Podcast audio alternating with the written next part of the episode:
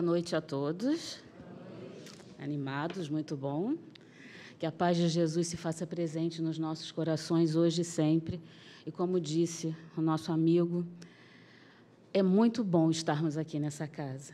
Sentir essa presença amorosa desses espíritos, a mensagem que nos concita a renovação, a olharmos os nossos irmãos nos olhos, a percebermos aqueles que tanto precisam. É o que Jesus quer de nós. A mensagem do Cristo precisa ser conhecida, sentida nos nossos corações e precisa ser espalhada. Porque quando nós já temos esses ensinos que nos transformam a existência, nós não podemos guardá-los só para nós. Nós precisamos espalhar por onde nós passarmos, vivenciando cada dia como Jesus vivenciou.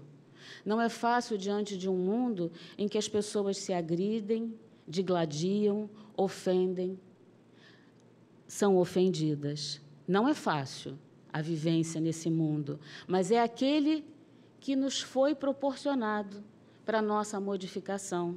E quando nós já estamos aqui nessa casa, nós temos esse entendimento e nós podemos compreender todos aqueles que vivem conosco e que muitas vezes não entendem essa mensagem. Hoje, uma grande amiga do nosso coração voltou à pátria espiritual. Para aqueles que a conheciam, a nossa querida Cláudia Amazone. Com ela, ela foi trabalhadora aqui da nossa casa.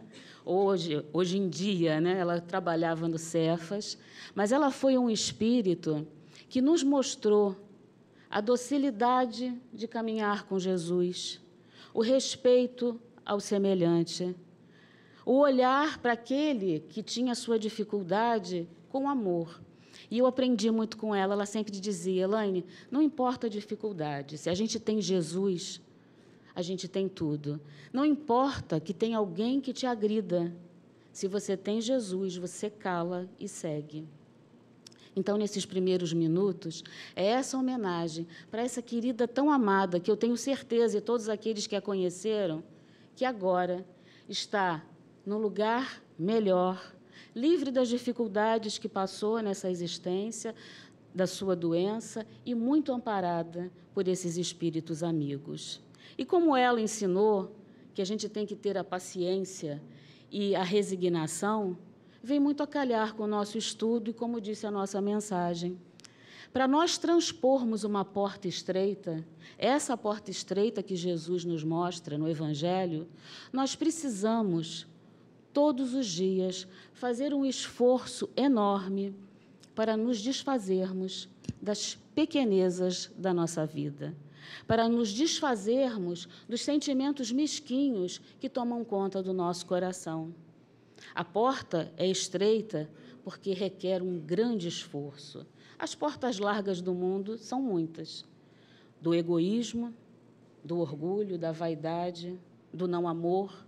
Essas são imensas. Mas se a gente pensar que Deus é amor e bondade, por que, que Ele nos deixaria com essa dificuldade? Portas largas para o mal imensas e a estreita tão estreita que a gente precisa de tanto esforço. Justamente por isso. Porque Ele quer de nós essa modificação. Porque Ele quer de nós o entendimento do outro.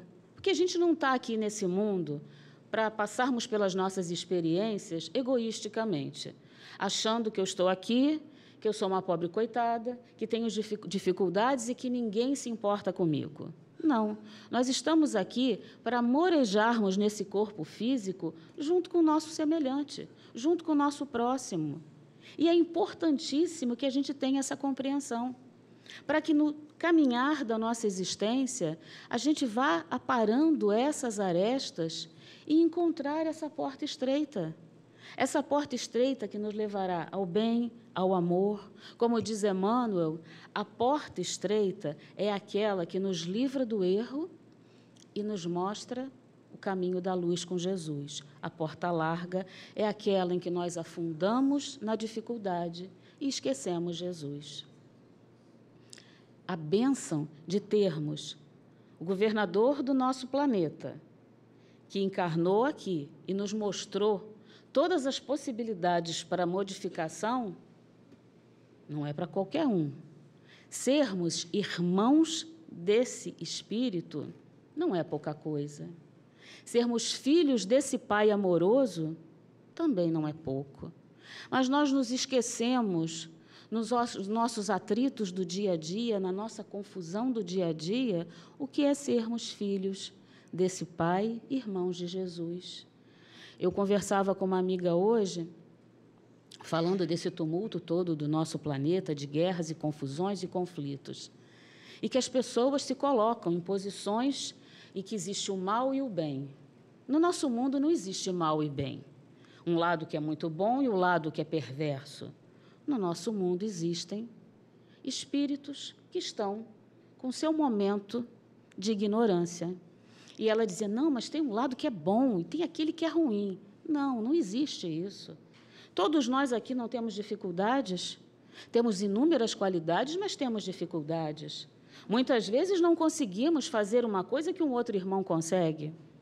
Então não existe bem e mal, em que aquele mal, aquele que equivocadamente, temporariamente está no erro, eu tenho que acusá-lo e condená-lo. Então nós vivemos essas situações esquecidos que muitas vezes nós também causamos guerras. As guerras diárias na nossa vida, na nossa casa, no nosso ambiente de trabalho. Nós acusamos, condenamos, dizemos que não temos paciência com aquele que é difícil. E aí nos colocamos com. Levantamos a bandeira da paz pelo mundo, mas não fazemos a paz dentro do nosso lar. A gente acusa, olha atravessado, diz: não, aquela pessoa eu não consigo conviver, aquela pessoa eu não quero perto de mim. E aí diz: nossa, o mundo está perverso, com tantas pessoas equivocadas. E nós? O que, que nós estamos fazendo para sermos esses irmãos que irão vestir a túnica branca desse banquete com Jesus? Como nós nos apresentaríamos hoje se desencarnássemos diante da espiritualidade amorosa e principalmente diante da nossa consciência? porque os espíritos superiores já transpuseram essas portas, as portas estreitas. E eles não nos condenam. Eles não apontam dedos, eles não dizem que nós estamos errados, eles simplesmente nos envolvem em amor e nos ajudam a caminhar. E como nós nos apresentaríamos? Diante daquele nosso momento. Outro dia a pessoa disse assim para mim: Nossa, a gente desencarna e fica vendo um filme. Eu falei: Depende de que filme que você vai ver. Pode ser um filme muito bom ou pode ser um filme com muito desequilíbrio. Mas como assim? Eu estou tent... eu sou eu sou uma pessoa boa. Eu falei: Tem certeza? Porque eu tenho certeza que eu tenho inúmeras dificuldades, que eu não consigo fazer determinadas coisas. Então a gente não pode se colocar na posição de santas criaturas, e sim de filhos amados de Deus que estão conseguindo trilhar um caminho melhor. Transpor essa porta é isso.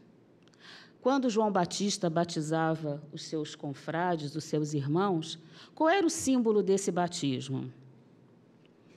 Nada mais era do que a comunidade ali presente via aquele irmão ser batizado. E ele aquela pessoa que era batizada se colocava diante dos seus irmãos predisposto a se modificar. Diante da comunidade, ele fazia um, uma ligação com Deus para se modificar.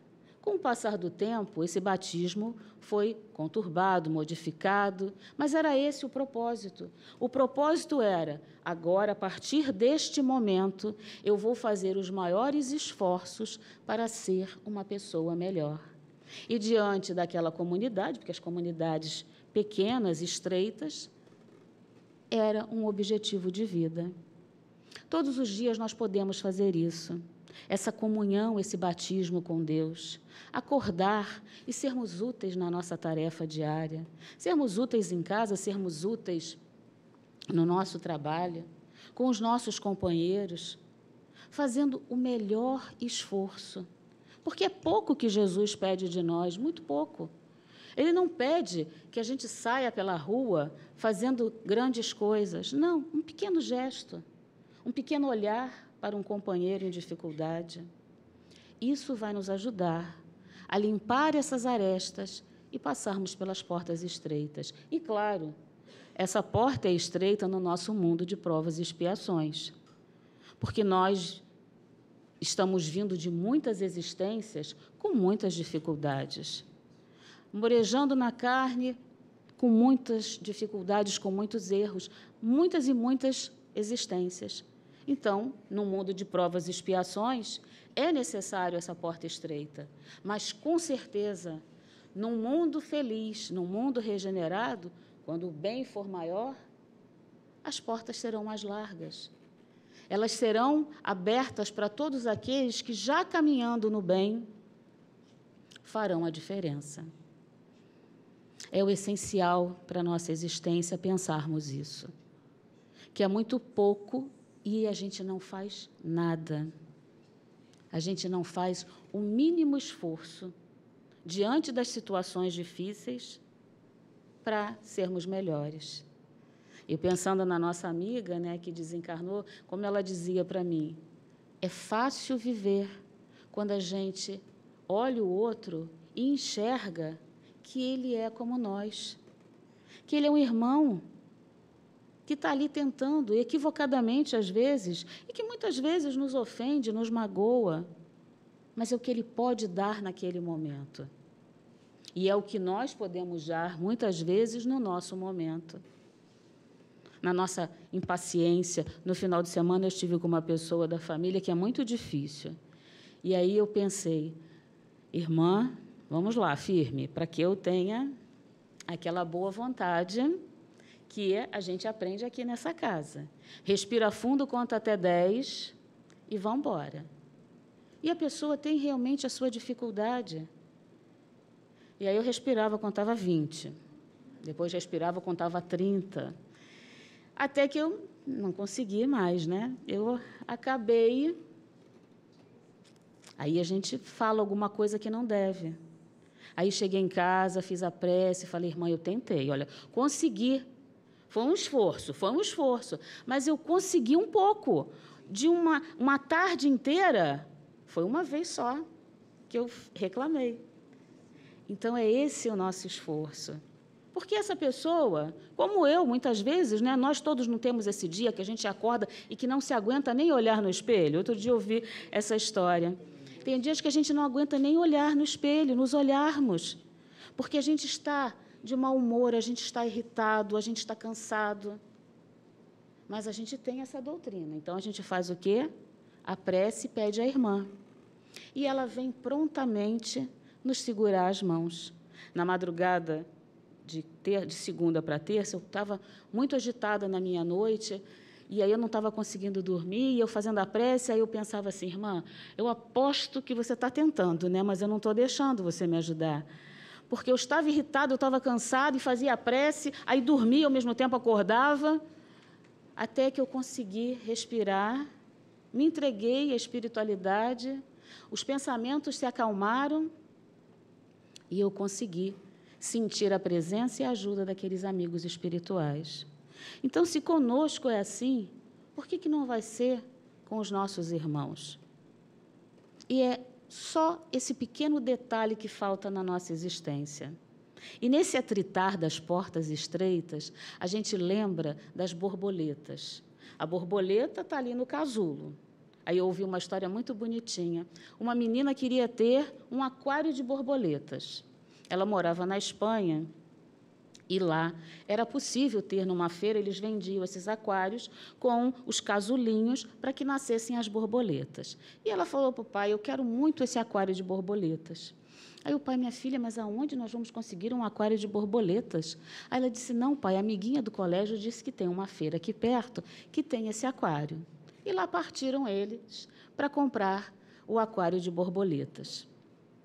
Chegando lá, levar as, os, os casulinhos no aquário para casa e ali iam nascendo as borboletinhas. Até que um dia, um dos casulos não abriu. E a menina, muito triste, falou: Pai, ela não quer nascer, a gente precisa ajudar. A gente precisa fazer com que ela nasça para que ela possa sair voando.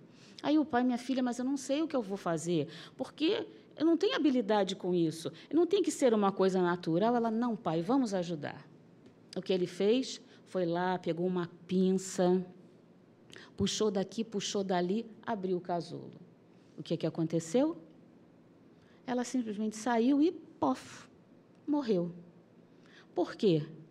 Aquele casulo é o que necessita aquela larvinha para se atritar, se debater ali dentro e nascer uma bela borboleta. E é isso que nós precisamos. Estamos nesse corpo físico nos atritando, morejando ali, lutando para a gente ser, no futuro, borboletas belíssimas. Porque é a oportunidade que o Pai nos dá. Que bênção estarmos nesse planeta maravilhoso, em que nós poderemos fazer parte um dia, como co-criadores num outro, e fazermos parte um dia de um mundo feliz e maravilhoso. Que bênção podermos estar aqui. E nessa, no estudo da porta estreita, né, que fala no capítulo 18, Jesus fala isso, é no, no, no, no item de Mateus, né? Ele fala isso, que nós, se não fizermos o esforço, nós vamos bater na porta do Pai, vamos gritar, vamos nos debater, e Ele vai dizer: Olha, eu não conheço vocês. E por que, que eu não conheço vocês? Porque vocês nada fizeram para serem melhores. E Deus está sendo mal? Não, Ele não está sendo mal. Ele está nos dando essa oportunidade de despertarmos. Despertarmos para uma condição melhor. E aí a gente vai bater na porta, vai se arrepender daquilo que não fez e vai buscar o melhor caminho. Vai buscar essa estrada de luz. É muito simples.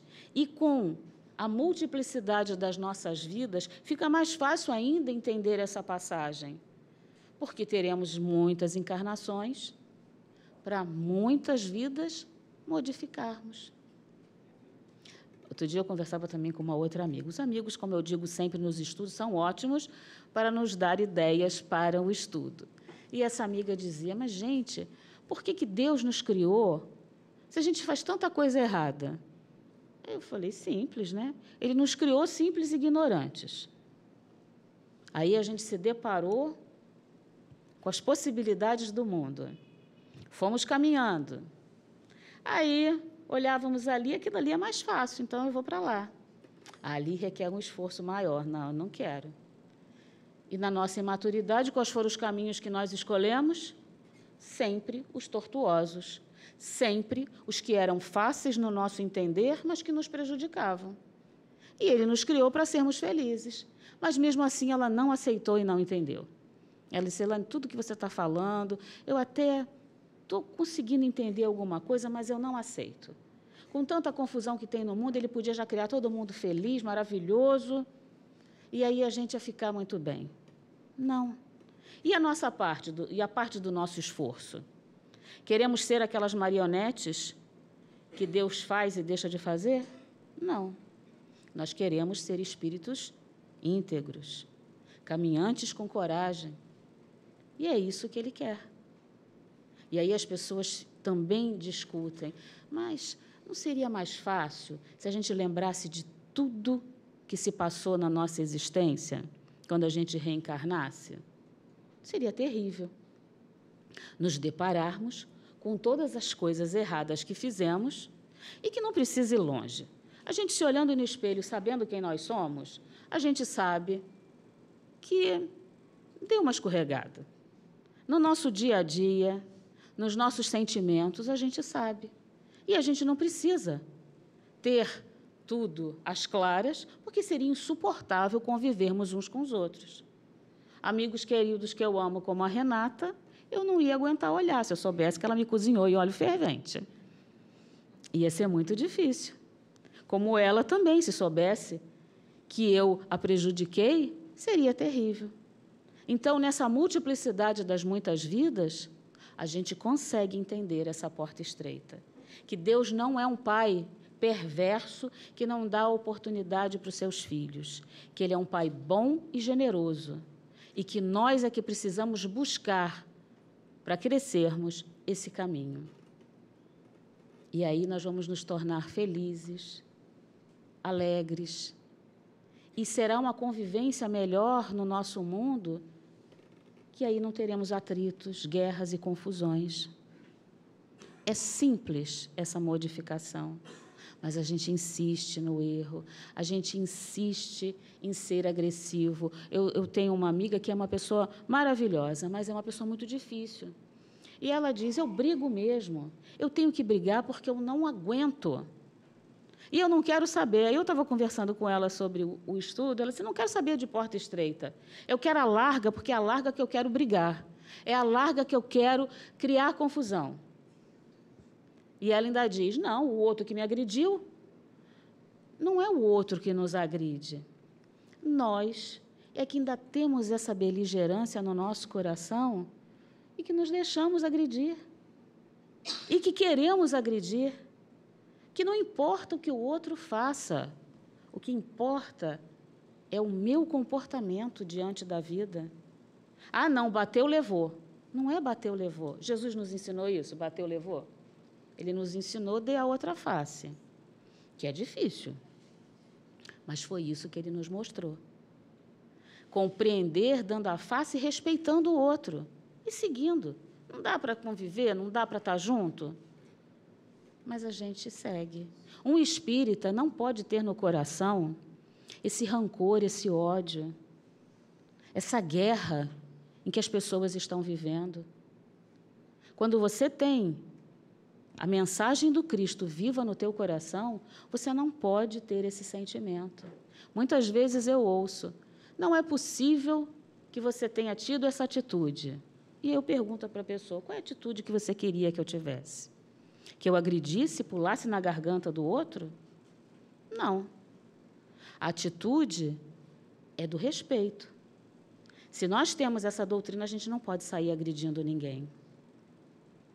Porque Jesus nos ensinou o melhor caminho. Ele não nos ensinou a pegar armas, a atacar, a causar sofrimento. E se já estamos aqui estudando, a gente tem que fazer o melhor esforço para mudar essa sintonia. Que aí tudo se torna mais claro. Nos atritos da nossa casa, a gente vai calar e não vai agredir.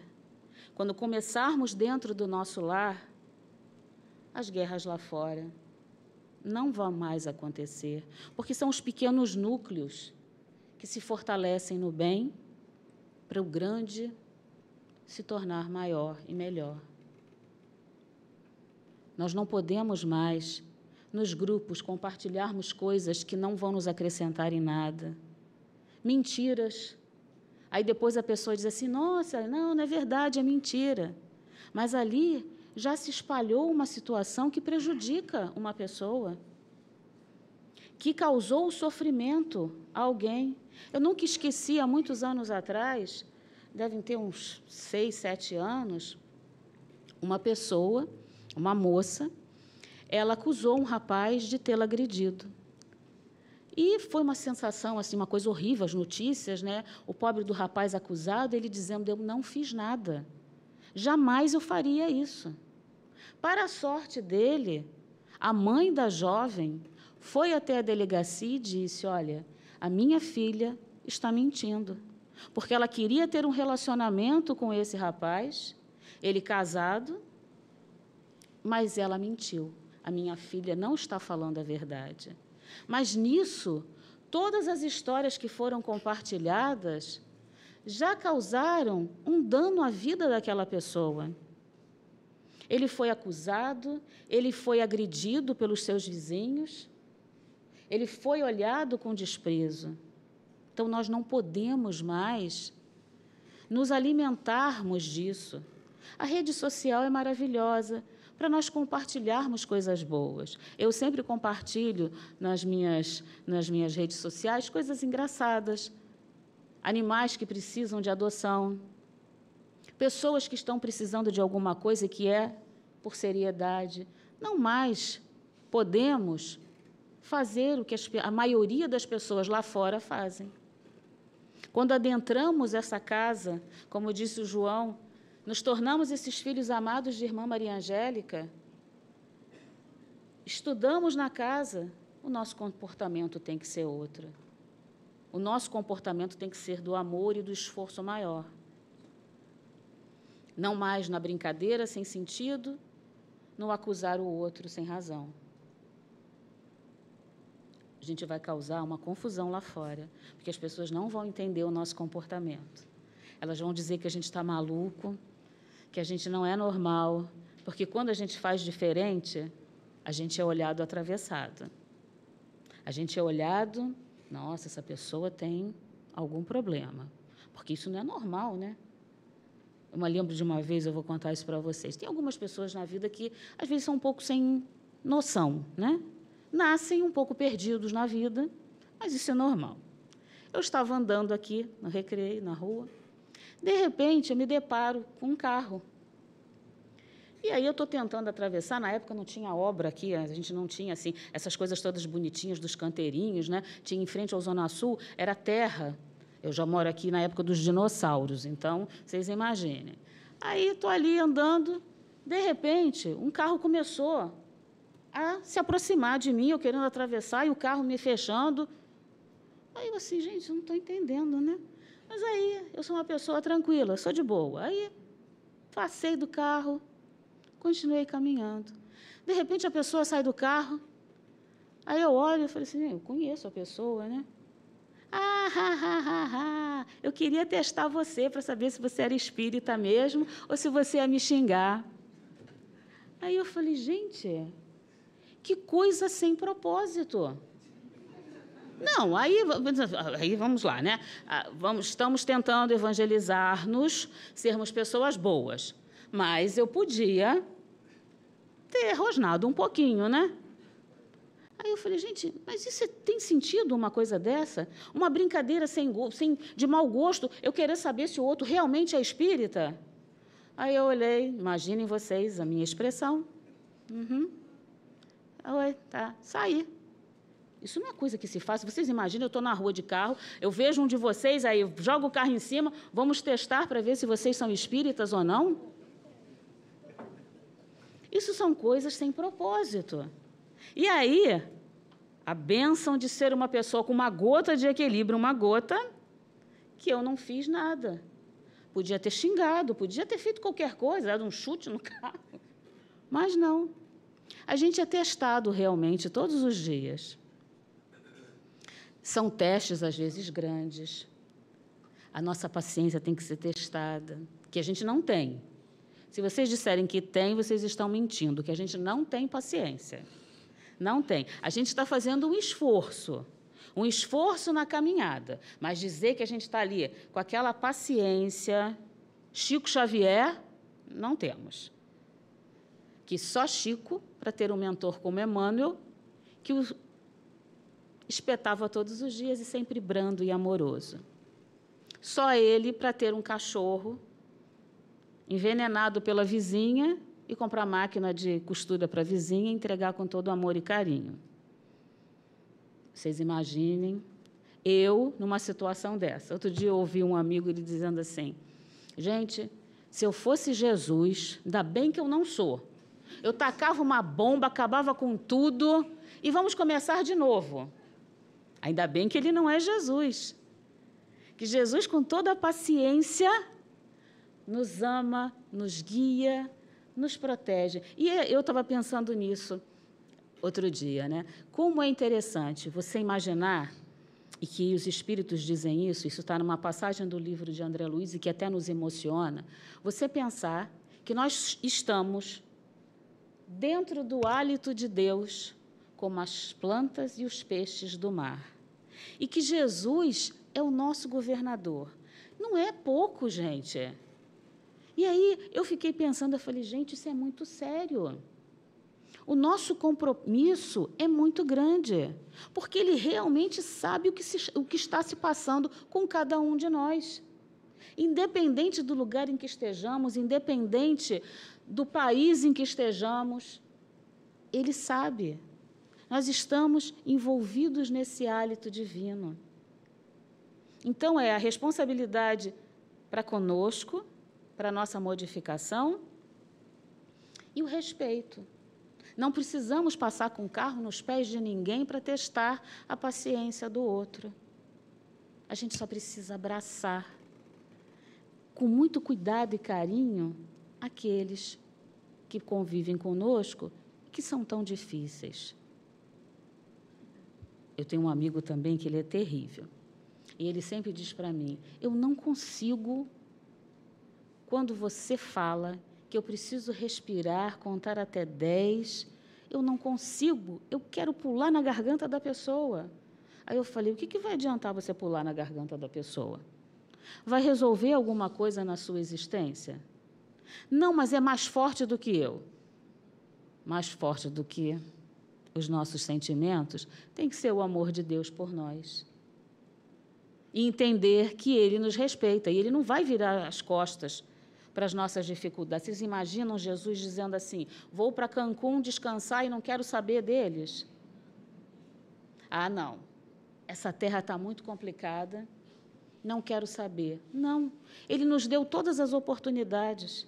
Veio, esteve conosco, caminhou conosco, nos disse tudo aquilo que a gente precisava fazer. Aí entrou no ouvido saiu no outro. Aí ele, não, peraí, vou mandar um consolador. Aí quem veio? A nossa doutrina querida, que está aqui, tudo às claras, tudo que a gente precisa está aqui. Aí disse: vamos lá, vamos mandar essa doutrina, porque alguns vão ouvir e vão fazer diferente. Então vamos ouvir o que ele está dizendo. Ele nos deu todo o caminho. Aí a gente fica igual criança dizendo: não, não quero, não vou fazer, batendo pé. Meu sobrinho de três anos não bate pé. Ele conversa, ele diz: não, não quero, eu quero, é bonitinho. Por que, que a gente, com toda a idade, com toda a caminhada, né? e ele também que já caminhou muito, a gente não pode ter esse entendimento? Está aqui a bênção dessa doutrina encontrar um codificador como Kardec que nos trouxe tudo, que nos mostrou esse caminho. Porque Jesus queria a nossa melhoria. Por que, que a gente tem que teimar tanto e continuar naqueles sentimentos pequenos, mesquinhos e não fazemos diferente? Vamos ser as borboletas belas e maravilhosas que vivem num jardim lindo que é o jardim de Jesus. Vamos plantar sementes de amor, vamos plantar sementes de respeito. Vamos olhar na nosso, no nosso caminho aquele que precisa de ajuda. Ter a paciência. Eu vou contar uma história para vocês que eu contei outro dia. A paciência é tudo, né? Que eu não tenho. E o respeito por, aqu por aqueles que a gente ama. Vocês imaginem assim: profissional da área de saúde, quando tira férias, não tira férias, né? É uma semana, 15 dias, feliz e contente, porque não dá para ser mais.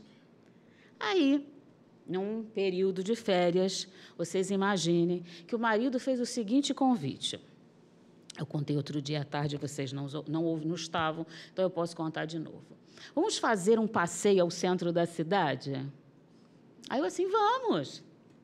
Ah, você não andou, nunca tinha andado no VLT. Eu falei, ah, legal. Não tinha andado no metrô. Poxa, que maravilha. Mas a gente vai fazer a experiência completa. Eu, hum, vamos sair daqui de BRT. Hum. Aí eu perguntei, não dá para ser o BRT, o, o carro ali até o metrô? E aí a gente pega né, o metrô e vai. Não, experiência completa. Porque, por, por causa do meu trabalho, eu tenho que ser sincera com vocês, que eu quase não ando de ônibus, não sei o que é andar de ônibus, porque eu preciso do meu tempo ali coordenado e o carro me facilita. Aí eu, hum, tá. Saímos daqui 10 horas da manhã. 10 horas da manhã, o BRT está tranquilo, né? Fomos, pegamos o metrô, oh, que maravilha. Chegamos no centro da cidade, fomos aos museus, passei, almoçamos num restaurante maravilhoso, foi uma festa. Passei em algumas lojas, maravilhoso. Falei para ele, carrega as sacolas, vamos embora. Aí eu falei, tá, temos que voltar, né? Aí você volta em qual horário? Qual é o horário? Aí eu falei, gente, esse negócio não vai ficar bom, né? Mas tudo bem. Voltamos. O metrô estava tranquilo. Aí você chega ali no metrô, você vê uma confusão. Aí eu assim, gente, não dá para pegar um táxi? Não tinha um, não tinha Uber, não tinha nada. Eu falei, tá. Aí, não, BRT, experiência completa. Eu falei, tá, experiência completa. Você consegue entrar no BRT? Você entra. Respirar não pode, porque respirou, o pé saiu do lugar, nunca mais ele volta para a mesma posição. Peguei com. A gente tem que ter o amor pelo nosso semelhante, ainda mais pelo marido. Entramos, estou lá exprimida com 5 mil pessoas à minha volta. Mexi, eu tenho uma contratura aqui na, na minha escápula, ela até voltou para o lugar. Que eu mexi, a pessoa encaixou aqui o cotovelo, e aí eu não tinha mais como respirar. Aí eu estou olhando para ele, né? Eu pensando, gente, é muito amor. É muito amor e muita compreensão da doutrina, porque senão você, né, divórcio, depois de 30 anos de casado, né, ia ficar esquisito. Aí chegamos aqui no ponto, perto de casa. Quando eu desço, o que acontece? Cai um dilúvio. Aí eu falei. Aí ele assim, vamos correr. Eu falei, não, agora eu não vou correr, não. Agora eu vou respirar porque a chuva vai limpar todo o meu ódio. E nós vamos na chuva, calmamente, vagarosamente, até em casa. Fui. Aí cheguei em casa e falei: muito obrigada pela experiência completa. Foi maravilhoso eu compreender que eu já não tenho mais tanto ódio, só um ódiozinho, graças a essa doutrina abençoada. Então, meus queridos, é isso que a gente precisa. No dia a dia, na brincadeira, entendermos aquilo que é necessário na nossa vida. entendermos aquele que quer que a gente pegue o BRT cheio, aquele que caminhe, que quer que a gente caminhe mil passos, como Jesus disse, aí a gente tira a túnica, caminha e vai. E para encerrar, eu vou ler uma historinha para vocês desse livro abençoado, que é Jesus no Lar, que ele tem que ficar na cabeceira da cama porque ele é uma benção. E ele fala justamente desse nosso caminho que a gente precisa entender e aproveitar as oportunidades para fazermos diferente. É o item 43, a glória do esforço relacionava Tiago, filho de Alfeu, as dificuldades naturais na preparação do discípulo, quando várias opiniões se fizeram ouvir quanto aos percalços do aprimoramento. É quase impossível praticar as lições da Boa Nova no mundo avesso à bondade, à renúncia e ao perdão, concluiu os aprendizes de maneira geral.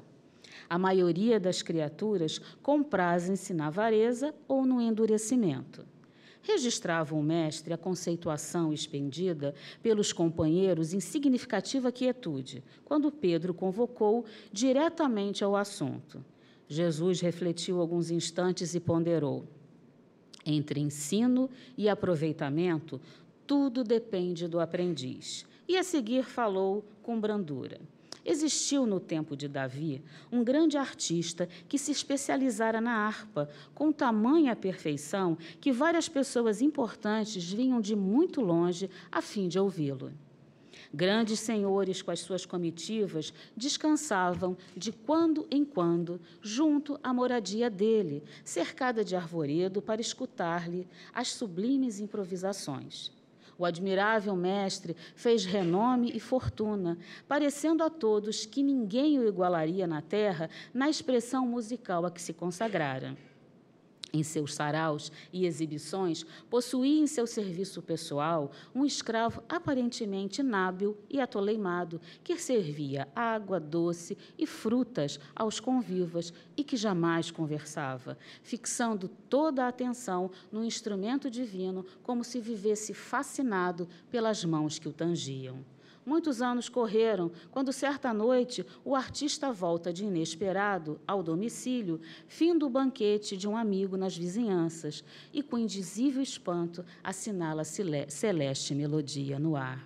Alguém tocava magistralmente em sua casa solitária, qual se fora um anjo exilado no mundo. Quem seria o estrangeiro que lhe tomara o lugar? Em lágrimas de emoção, por pressentir a existência de alguém com ideal artístico muito superior ao dele, avança devagar para não ser percebido e, sob intraduzível assombro, verificou que o arpista maravilhoso era o seu velho escravo tolo, que, usando os minutos que lhe pertenciam por direito e sem incomodar a ninguém, exercitava as lições do Senhor, às quais emprestava, desde muito tempo, todo o seu vigilante amor, incomovido silêncio. Foi então que o artista magnânimo e famoso libertou-o e conferiu-lhe a posição que por justiça merecia. Diante da estranheza dos discípulos que se calavam, confundidos, o mestre rematou: A aquisição de qualidades nobres é a glória infalível do esforço todo homem e toda mulher que usarem as horas de que dispõem na harpa da vida, correspondendo à sabedoria e à beleza com que o nosso Pai se manifesta em todos os quadros do mundo, depressa lhe absorverão a grandeza e as sublimidades, convertendo-se em representantes do céu para seus irmãos em humanidade. Então é isso que nós precisamos, meus queridos. Aproveitar todas as oportunidades que nos cheguem burilarmos as nossas imperfeições, passarmos por essas portas estreitas, para que um dia elas sejam muito largas e todos nós possamos praticar o bem e o amor junto com Jesus, sabendo sempre que a estrada é difícil, existem espinhos, mas as flores que saem do coração de Jesus acalentam a nossa alma e nos mostra que é possível sermos melhores porque ele segura as nossas mãos. Muita paz a todos.